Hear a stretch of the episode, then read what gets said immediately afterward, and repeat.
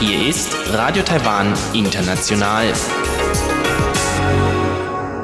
Herzlich willkommen bei Radio Taiwan International aus Taipei, Taiwan. Kurz der Programmüberblick über unser 30-minütiges Programm vom Dienstag, den 29. Januar 2019 beginnend mit den Nachrichten des Tages, danach das Kulturpanorama, dort ein Interview mit einer der wichtigsten zeitgenössischen Choreografinnen Taiwans, ein Interview mit He Xiaomei. Danach folgen die Business News, dort geht es unter anderem bereits nach unten korrigierte Wachstumsprognosen und um Rekordeinnahmen des Staates. So viel für den ersten Überblick und nun zu den Nachrichten des Tages.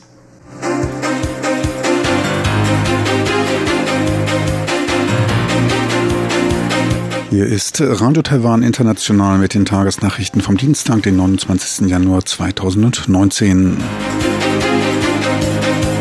Die Schlagzeilen. Präsidentin Tsai appelliert an Weiterbildung der Armee. Im Februar Besuch des Außenministers Eswatinis und des neuen Repräsentanten der Mongolei erwartet und Protest gegen die Haftbedingungen Limanges in China. Und nun die Meldungen im Einzelnen.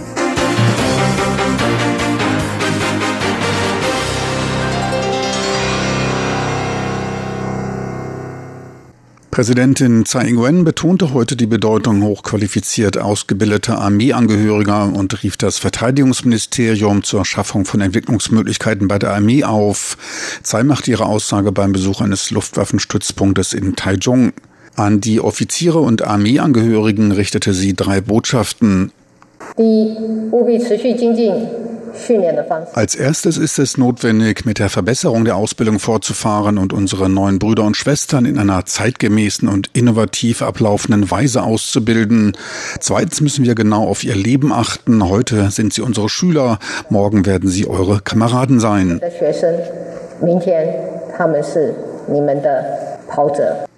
Drittens appellierte Präsidentin Tsai an die Armeemitarbeiter, die Rekruten dazu zu inspirieren, mit ihren hier gewonnenen Erfahrungen ihre Zukunft zu gestalten. Tsai wies darauf hin, dass das Militär Stabilität im Leben biete und Möglichkeiten zur Entwicklung einer anschließenden Karriere böte.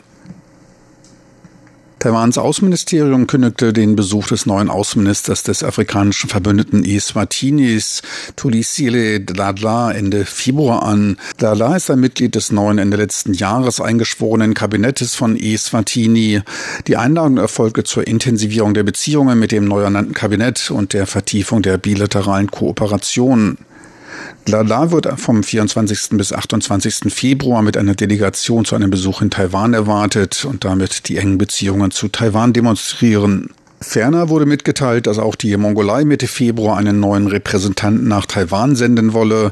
Zur Mongolei unterhalte man in Abwesenheit diplomatischer Beziehungen Kontakt durch Wirtschafts- und Handelsvertretungen. Man freue sich auf die Zusammenarbeit mit dem neuen Repräsentanten und auf enge Beziehungen.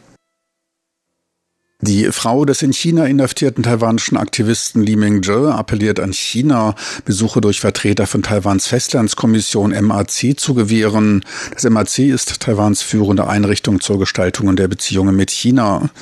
China verweigerte der Frau des Inhaftierten Li Qingyu erneut die Erlaubnis zum Besuch ihres Mannes. Dieser wurde im März 2016 unmittelbar nach der Einreise nach China via Macau festgenommen und war zeitweilig verschwunden. Ein halbes Jahr später wurde er in einem Schauprozess wegen staatsumstürzlerischer Aktivitäten zu fünf Jahren Haft verurteilt. In einer Pressekonferenz am heutigen Dienstag wies dessen Frau Li Qingyu darauf hin, dass ihr Mann unter menschenunwürdigen Haftbedingungen zu leiden habe. Er müsse verdorbenes Essen verzehren, Überstunden leisten und habe stark an Gewicht verloren. Zudem wurden wiederholt Besuche abgelehnt, Briefe oder Anrufe erreichten ihn nur sporadisch. Das MAC betonte, dass die Aussetzung von Familienbesuchen ernsthaft die legitimen Rechte und Interessen von Li Mingzhe und dessen Familie beschädige. Das MAC habe bereits schwere Proteste an die Seite des Festlandes gerichtet und ein Ende dieser unangemessenen Praktiken bei humanitären Besuchen gefordert. US-Marineadmiral John Richardson, Leiter der maritimen Operationen der USA, bestätigte am Montag Ortszeit die Rechtmäßigkeit zur Durchfahrt durch die Taiwanstraße. Richardson beantwortete auf einem Forum der US-Denkfabrik Brookings Institution Fragen zur Interaktion mit China bei der Durchfahrt zweier US-Marineschiffe durch die Taiwanstraße in der letzten Woche. Die US-Marineschiffe befanden sich bei der Durchfahrt in internationalen Gewässern. Beide Seiten behandelten die Angelegenheit professionell. Es gab keinen Grund zur Besorgnis, so der US-Admiral. Die Frage zur möglichen Durchfahrt eines Flugzeugträgers durch die Taiwanstraße beantwortete er nur indirekt. Die Taiwanstraße befindet sich in internationalen Gewässern. Alles, was dort getan werden darf, gelte auch für die Taiwanstraße. Der Sprecher des US-Verteidigungsministeriums sagte auf Rückfrage, dass die Routinedurchfahrt der Schiffe den Einsatz der USA für eine freie und offene indopazifische Region zeigten. Zur Frage der militärischen Konkurrenz mit China sagte Richardson, dass es bei seinem Besuch in China eine gute Zusammenarbeit mit Chinas Volksbefreiungsarmee gegeben habe. Die chinesische Seite stand den amerikanischen Forderungen offen gegenüber. Sein Besuch verlief sehr gehaltvoll. Premierminister Su Zhang sprach sich am Dienstag für eine Unterstützung einer Politik der Bestrafung von Reiseveranstaltern aus, sollten deren Kunden versuchen, Fleischprodukte in das Land zu bringen.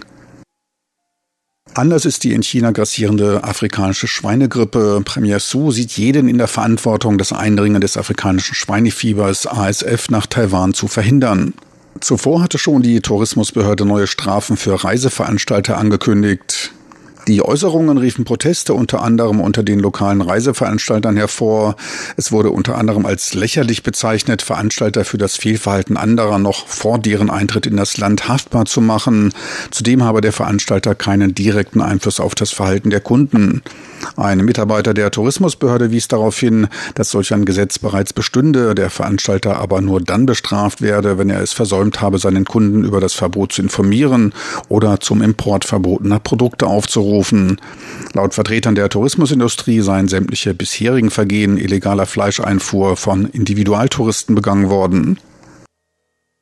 Am 16. Februar wird das Taipei Laternenfest gestartet. Die Eröffnungsveranstaltung findet damit einen Tag nach dem traditionellen Laternenfest, dem ersten Vollmond des neuen Jahres statt. Zum diesjährigen Taipei Laternenfest wird es eine 360 Grad Lichtskulpturenprojektion rund um das Nordtor in der Nähe des beliebten Viertels Ximending geben. Zur Vorstellung wird die preisgekrönte Musikerin Xu Yuying ihr für diesen Anlass geschriebenes Lied, ein Jazz-Crossover-Swings-Stück, zum Besten geben. Mit der Veranstaltung soll das neu gestaltete Gebiet um das Nordtor als neues Eingangstor für den westlichen Stadtbezirk hervorgehoben werden. Dafür wurde vor einigen Jahren extra eine vorbeiführende Hochstraße Straße abgerissen, um innerstädtisch wieder großflächig Schwerpunkte setzen zu können. Durch die Lichtshow, Musik und Tanz soll die Veränderung des Ortes spürbar gemacht werden. Am Abend des 24. Februars, des Abschlusstages des Taipei Laternenfestes, wird es dort einen Laternenumzug geben. Nahverkehrsbusse für die Anreise werden bereitgestellt. Und nun zum Börsengeschehen. An der Börse kam es heute nach Überschreiten der 10.000 Punkte Marke am Vortag zu einer Korrektur um 81 Punkte bzw. 0,8 Prozent ging es heute nach unten. Endstand war bei 9.931 Punkten. Mittelmäßige Umsätze von 2,9 Milliarden US-Dollar gab es. Noch ein kurzer Blick auf den Devisenmarkt. Der US-Dollar bei 30,77 Taiwan-Dollar, der Euro bei 35,13 Taiwan-Dollar. Und nun zu den Wetteraussichten für Mittwoch, den 30. Januar 2019.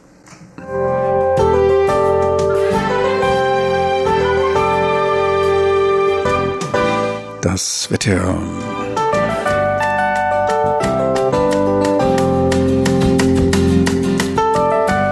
In der Nacht zum Mittwoch zeigt sich der Himmel meist klar. Einzige Ausnahme ist der Südosten. Es bleibt aber landesweit trocken bei minimal 14 Grad im Norden und 16 Grad Celsius im Süden. Tagsüber dann landesweit eitel Sonnenschein. Der Regenschirm kann getrost zu Hause bleiben. Frühlingshaft warm wird es mit bis zu 27 Grad im Norden und 28 Grad im Süden. Die nächste Kältewelle wartet. Sie hörten die Tagesnachrichten von Radio Taiwan International vom Dienstag, den 29. Januar 2019.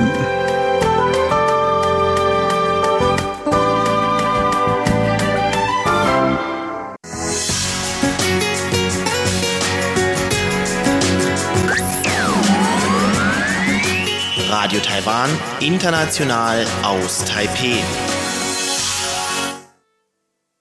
Wir kommen nun zum Kulturpanorama mit Karina Rother. Sie interviewte heute eine der führenden taiwanischen zeitgenössischen Choreografinnen. Es handelt sich um He Xiaomei.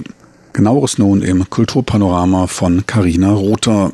Kulturpanorama auf RTI.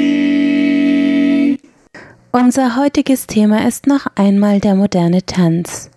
Diesmal sprechen wir mit einer der wichtigsten zeitgenössischen Choreografinnen Taiwans, He Xiaomei, über ihr jüngstes Stück Ji Xianglin, Renaissance of the Ashes. Eine experimentelle Erstfassung war letzten Oktober auf dem Guangdu Kunstfestival zu sehen.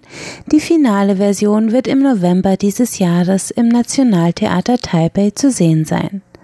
He Xiaomei gehört zur zweiten Generation von Taiwans moderner Tanzszene. Nachdem Lin Huaimin ab den 1970er Jahren mit seinem Cloudgate, Taiwans erster Modern Dance Company, den Weg ebnete für modernen Tanz in Taiwan, machte die 1963 geborene He Xiaomei ihren Abschluss im Fach Tanz an der New York University und kehrte in den 2000er Jahren nach Taiwan zurück, wo sie für Cloudgate 2 als Übungsleiterin und Gastchoreografin arbeitete, modernen Tanz an der Taipei Universität der Künste unterrichtete und die Taipei Crossover Dance Company. 2010 gründete He Xiaomei ihre eigene Tanzcompany May Mange Dance, mit der sie seither preisgekrönte Tanzstücke in Taiwan und der ganzen Welt aufführt. Renaissance of the Ashes, Ji Xianglin, ist ihr jüngstes Werk und wurde bei der Premiere der experimentellen Erstfassung am 27. Oktober 2018 mit großer Begeisterung vom Publikum aufgenommen.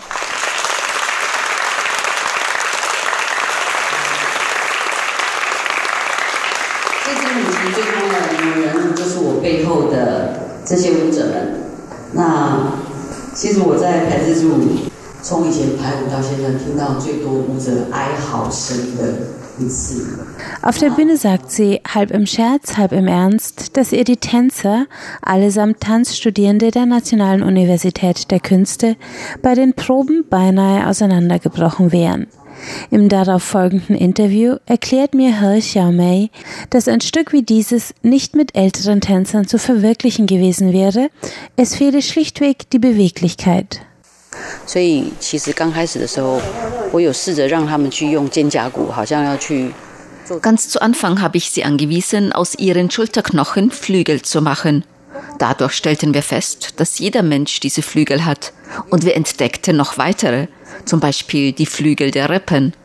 Unser Körper ist so voller Möglichkeiten, aber wir entdecken sie meist nicht. 那个那个内内建，可是我们一直都没有机会去找到或碰触到。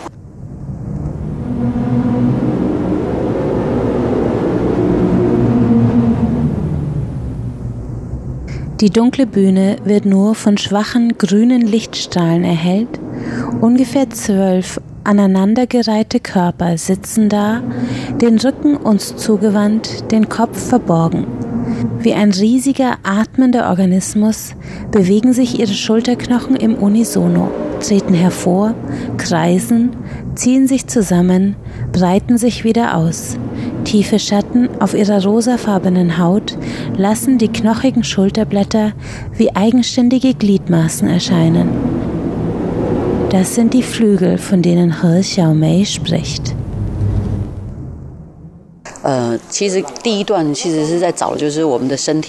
Der erste Abschnitt dient dazu, dass das Publikum lernt, den Körper von neuem zu sehen.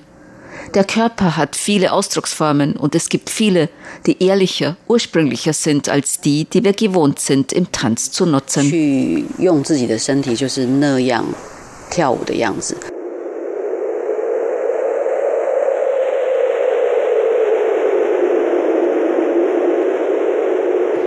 Die zwölf Körper lösen sich aus dem vielflügeligen Organismus.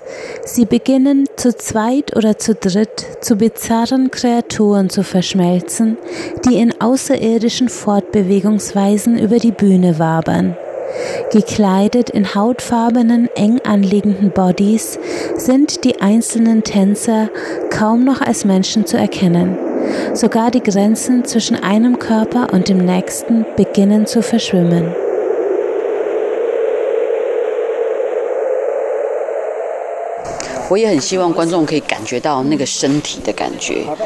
Ich möchte, dass das Publikum dieses Körpergefühl nachempfinden kann. Aber das ist sehr schwer. Denn sobald wir da sitzen und reine Beobachter sind, vergessen wir schnell unsere eigene Körperwahrnehmung. Wie können die Zuschauer dann den Körper der Tänzer nachfühlen? Deswegen habe ich die Choreografie danach entwickelt, welche Bewegungen besonders starke Reaktionen beim Betrachter auslösen, also zum Beispiel besonders unnatürliche, ungewöhnliche Bewegungen.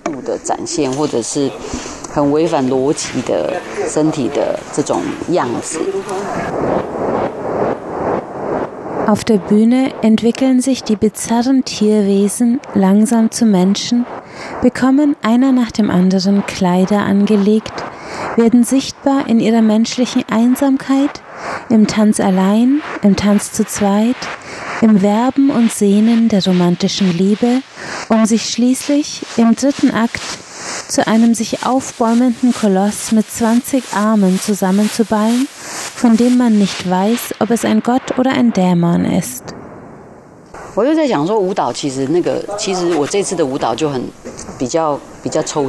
Dieses Tanzstück ist sehr abstrakt geworden. Es gibt keine konkreten Charaktere und Rollen. Während des Schaffensprozesses habe ich mich oft gefragt, ob mir das Publikum noch folgen kann. Doch wenn ein Stück sehr abstrakt ist, dann bietet es auch viel Raum für die Vorstellungskraft der Zuschauer. Aber die ist manchmal zu weit gefächert und entfernt sich von der von mir gewollten Geschichte. Deswegen ist es für mich immer ein Abwägen zwischen abstrakten und konkreten Elementen, um das zu erzählen, was ich erzählen will.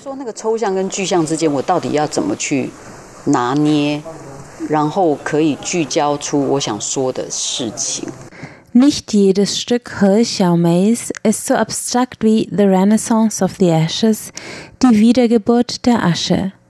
Während ihre früheren Choreografien noch Themen und Motive aus der taiwanischen Folklore aufgriffen, sind ihre jüngeren Werke teils futuristisch skurril, teils gesellschaftskritisch, wie das Stück Woo Barbie von 2010 oder New Paradise of Silent Island von 2016 das auch in diesem Jahr weiter in Taiwan zu sehen sein wird.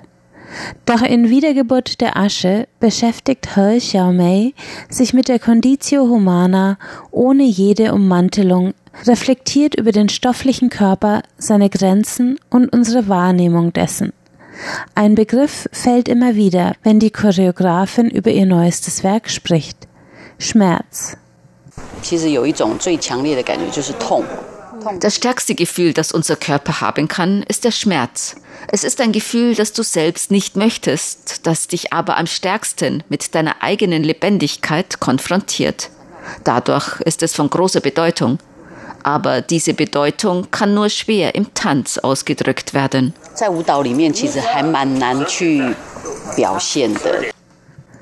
Es ist nicht nur der abstrakte Schmerz menschlicher Existenz, den die Choreografin einfangen möchte.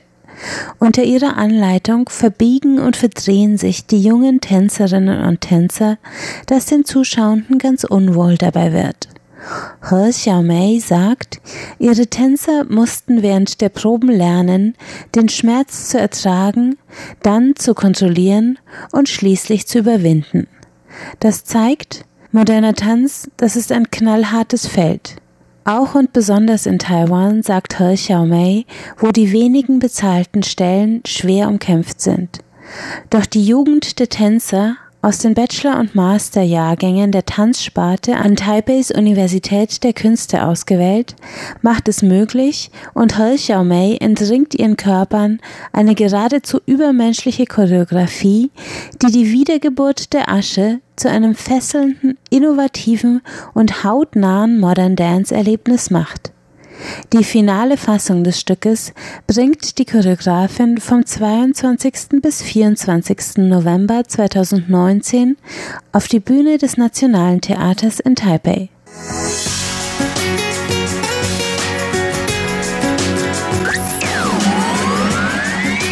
Radio Taiwan, international aus Taipei. Die Business News mit Frank Pewitz, Neuestes aus der Welt von Wirtschaft und Konjunktur von Unternehmen und Märkten. Zu den Business News begrüßt Sie herzlich Frank Piewitz. Themen heute unter anderem revidierte Wirtschaftsprognosen gleich zu Jahresanfang und Steuerrekordeinnahmen für Taiwans Fiskus. Kaum hat das Jahr begonnen, werden schon die ersten Prognosen für den weiteren Verlauf nach unten korrigiert. Ende letzter Woche gab das Taiwan-Institut für Wirtschaftsforschung TIER eine Senkung der Wirtschaftswachstumsprognose für 2019 von 2,2 Prozent auf 2,12 Prozent an. Gordon Sun, Ökonom bei TIER, drückte bei der Medieninformation seine große Überraschung aus. Er zeigte sich von dem drastischen Umfang, mit dem die Exportaufträge im Dezember nachgaben, sichtlich überrascht. Dieses lasse auf schwache Exporte in den nächsten Monaten schließen. Die Exportaufträge lagen im Dezember um 10,5 Prozent unter dem Vorjahresniveau. Dies war der stärkste Rückgang seit 32 Monaten. Und immerhin, die Exportaufträge sind ein wichtiger Frühindikator für die weitere Entwicklung. Das Wirtschaftsministerium machte für die nachlassende Nachfrage nach Technologieprodukten die Handelsspannungen zwischen China und den USA verantwortlich. Auch die Exporte sanken im Dezember und zwar um drei Prozent und sollen auch in diesem Monat im negativen Territorium liegen, teilte zuvor das Finanzministerium mit. Für das Gesamtjahr korrigierte TIER den Export von Gütern und Dienstleistungen nach unten und erwartet jetzt ein Wachstum von 2,7 Prozent. Zuvor waren es 3,55 Prozent gewesen. Bei den Importen erwartet man einen Rückgang von 3,2 Prozent. Ausschlaggebend dafür ist die sich verlangsamende Wirtschaftsdynamik in den Haupthandelsländern. Hinzu kommen fallende Rohöl- und Rohstoffpreise als auch eine gesättigte Mobilgerätebranche. Insgesamt seien die Unternehmen bei der Bewertung der weiteren Entwicklung vorsichtiger und halten sich von Expansion, also beim Ausbau von Kapazitäten zurück. Zudem bleibe es abzuwarten, ob die USA und China am Verhandlungstisch ihre Handelsstreitigkeiten beilegen können. Auch da ist nicht jeder überzeugt von. Etliche Beobachter halten dies lediglich für ein Vorgeplänkel in einem länger anhaltenden Handels- bzw. Technologiestreit.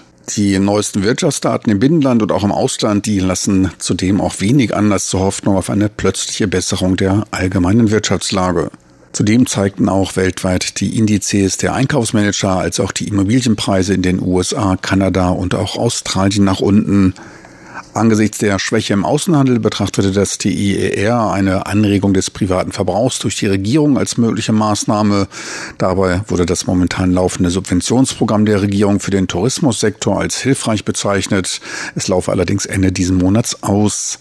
Empfohlen wurde auch die Förderung digitaler Bezahlsysteme bei der Unterstützung des Konsums, um Online-Zahlungen und die Wirtschaft zu unterstützen.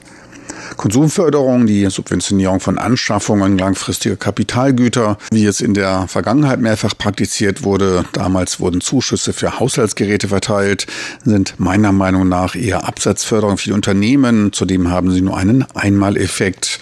Sollten solche Subventionen vorrangig auf kapitalstärkere Haushalte ausgerichtet sein, sind sie ohnehin fraglich.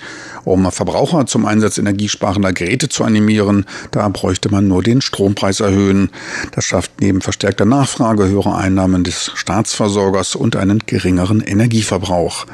Langfristige Planung, Anregungen zur Entwicklung neuer mehrwertschaffender Trends durch finanzielle Hilfen, die sind insgesamt vorzuziehen. Immerhin, die Verbraucherpreise sollen auch in diesem Jahr halbwegs stabil bleiben und nur um 1,1 Prozent zulegen. Beim Großhandelspreisindex erwartet man einen Anstieg von 2 Prozent. Zu guter Letzt bestätigte auch die staatliche Entwicklungskommission, das NDC, bei seiner Analyse von Schlüsselindikatoren wirtschaftlicher Entwicklung den Abwärtstrend. Der Gesamtindex, der leuchtete für den letzten Monat im Rezession anzeigenden Blau auf. Der Index befand sich weiter an der Übergangszone zwischen Rezession und Trägerentwicklung. Diesmal sank er allerdings um einen Punkt ab und liegt nun im oberen Bereich der Rezession. Zeichnen. Die tatsächlichen Steuereinnahmen lagen dabei um etwa 2 Milliarden Euro über den erwarteten. Mit etwa 77 Milliarden US-Dollar rechnet man, dies sind 5 Prozent mehr als im Jahr 2017. Der Überschuss könnte noch um knapp weitere 19 Milliarden Taiwan-Dollar auf etwa 89 Milliarden Taiwan-Dollar, dies sind dann insgesamt 2,5 Milliarden Euro ansteigen, wenn dann auch die Einnahmen anderer Regierungsstellen berücksichtigt sind. Die Unternehmensgewinnsteuern machten knapp ein Viertel der Einnahmen aus. Dies waren 12 Prozent mehr als im Vorjahr. Auf die Geschäftssteuer, in etwa die Mehrwertsteuer, entfielen etwa 70 Prozent der Einnahmen, ein Anstieg von 20 Prozent. Die Lohn- und Einkommensteuer trug 21 Prozent dazu bei. Dies waren 22 Prozent mehr als im letzten Jahr. Die Steuern für Versicherungen und Wertpapiertransaktionen, also Aktien, stiegen um 11 Prozent auf einen Anteil von knapp 1,4 Prozent. Ganz nebenbei, Gewinne auf Aktien werden in Taiwan nicht besteuert. Hier verspricht sich der Staat allein über die Transaktionssteuer dann ausreichende Steuereinnahmen. Das dahinterstehende Kalkül, dies regt den Handel an, dadurch fällt des Öfteren Transaktionssteuer an. Der einzige Nachteil, der Verlierer zahlt genauso viel wie der Gewinner. Einen Preis für Steuergerechtigkeit wird es dabei nicht geben. Rückläufig waren im letzten Jahr lediglich die Steuernahmen auf Grundstücke und Geschenksteuer. Um fast 40 Prozent niedriger war diese, so niedrig wie seit 2015 nicht mehr. Der gesättigte, besser überversorgte Immobilienmarkt mit sinkenden Preisen dürfte dazu beitragen. Die Staatsschulden mit einer Laufzeit von mehr als einem Jahr beliefen sich auf gut 32 Prozent. Nimmt man die Schulden der Kommunen mit hinzu, belaufen sie sich auf 37,3 Prozent des Bruttoinlandsproduktes, welches im letzten Jahr bei etwa 590 Milliarden US-Dollar liegen soll. Der Staatsanteil, also der Anteil der Staatseinnahmen am Bruttoinlandsprodukt, der liegt somit bei niedrigen 12 Prozent, einem der niedrigsten Werte weltweit. Taiwans Staatshaushalt würde damit die EU-Beitrittskriterien locker meistern. Der Unternehmensberater Ernst Young rief Taiwans Unternehmen zu einem Aufbau von mehrfachen Lieferketten auf, statt sich schwerpunktmäßig auf China und Südostasien zu verlassen. So könnte man die Gefahren von starken Zöllen auf Waren vermeiden. Risikodiversifizierung sei angesagt, da reiche die Strategie der billigen Arbeit und kurzfristigen Erträge nicht mehr aus. Daraus könnte sich in der langen Frist angesichts der sich aufbauenden Handelsbarrieren unvorhergesehener Kostendruck entstehen. Auch da wird implizit von einem längeren US-China-Handelsstreit ausgegangen. Die von diversen taiwanischen Unternehmen angekündigte Verlagerung der Produktion aus China nach Südostasien nach der Einführung der Zollaufschläge durch die USA, was an den Profiten nagte, käme nur einer Wiederholung des gleichen Geschäftsmodells gleich. Zudem schloss man nicht aus, dass in der Zukunft Zölle auch gegen Länder Südostasiens verhängt werden könnten. Bei der Festlegung der Investitionszielorte sollten verstärkt Rechtsstaatlichkeit und politische Stabilität eine Rolle spielen, ebenso der Investitionsschutz. Unternehmen aus Japan und Südkorea seien wegen der besseren Risikodiversifizierung weniger betroffen. Auch Chinas Unternehmen seien breiter aufgestellt als Taiwans. Empfohlen wurde die Errichtung von Lieferketten in Europa, den USA und weiteren Ländern. Dies führe zu Einsparungen bei den Zöllen und so kommt man in den Genuss der Vorteile von Freihandels Handelsverträgen. Ganz nebenbei wurde auch noch auf weitere in China anstehende steuerliche Schwierigkeiten hingewiesen. Man wies auf die größeren Schwierigkeiten beim Verstecken von Vermögenswerten im Ausland hin, da die Steuerbehörden in China nun den Regeln für gemeinsame Berichtsstandards folgen, die in ein globales Rahmenwerk zur Unterstützung des Austausches von Steuerdaten gebettet sind. Mit diversen Ländern ist man schon im Datenaustausch bemüht. Taiwaner mit Konten in Hongkong oder Singapur dürften sich da schon etwas mulmiger fühlen. Auch China hat seit dem letzten Jahr der Steuervermeidung den Kampf angesagt. Für taiwanische in China tätige Angestellte wird es auch schwieriger, seine außerhalb Chinas, also meist in Taiwan erzielten Einkünfte steuerbefreit zu halten. Die Ausnahmen zur Nichtbesteuerung dieser Einkünfte werden verstärkt. Brauchte man früher in einem Zeitraum von fünf Jahren lediglich in einem Jahr 90 Tage nicht vor Ort zu sein, gilt dies jetzt nur noch, wenn man mindestens 30 Tage am Stück sich außerhalb Chinas befindet. Das mag für europäische Ohren recht normal klingen. Für Taiwaner mit dem sehr kurzen Urlaub ist dies kein so leichtes Unterfangen. Zudem müssen Manager meist hier immer vor Ort sein. Mehrfach kürzerer Urlaub ist relativ leicht. Einmal so einen langen zu haben, das ist schon recht schwer durchzusetzen. So viel für heute von den Business News mit Frank Pewitz. Besten Dank fürs Interesse. Tschüss und auf Wiedersehen. Bis zur nächsten Woche. Meine lieben Zuhörer, das 30-minütige Programm von Radio Taiwan International vom Dienstag, den 29. Januar 2019, neigt sich dem Ende zu. Online ist das Programm neben weiteren Programmen abrufbar. Einfach in den Browser www.de.rti.org.tv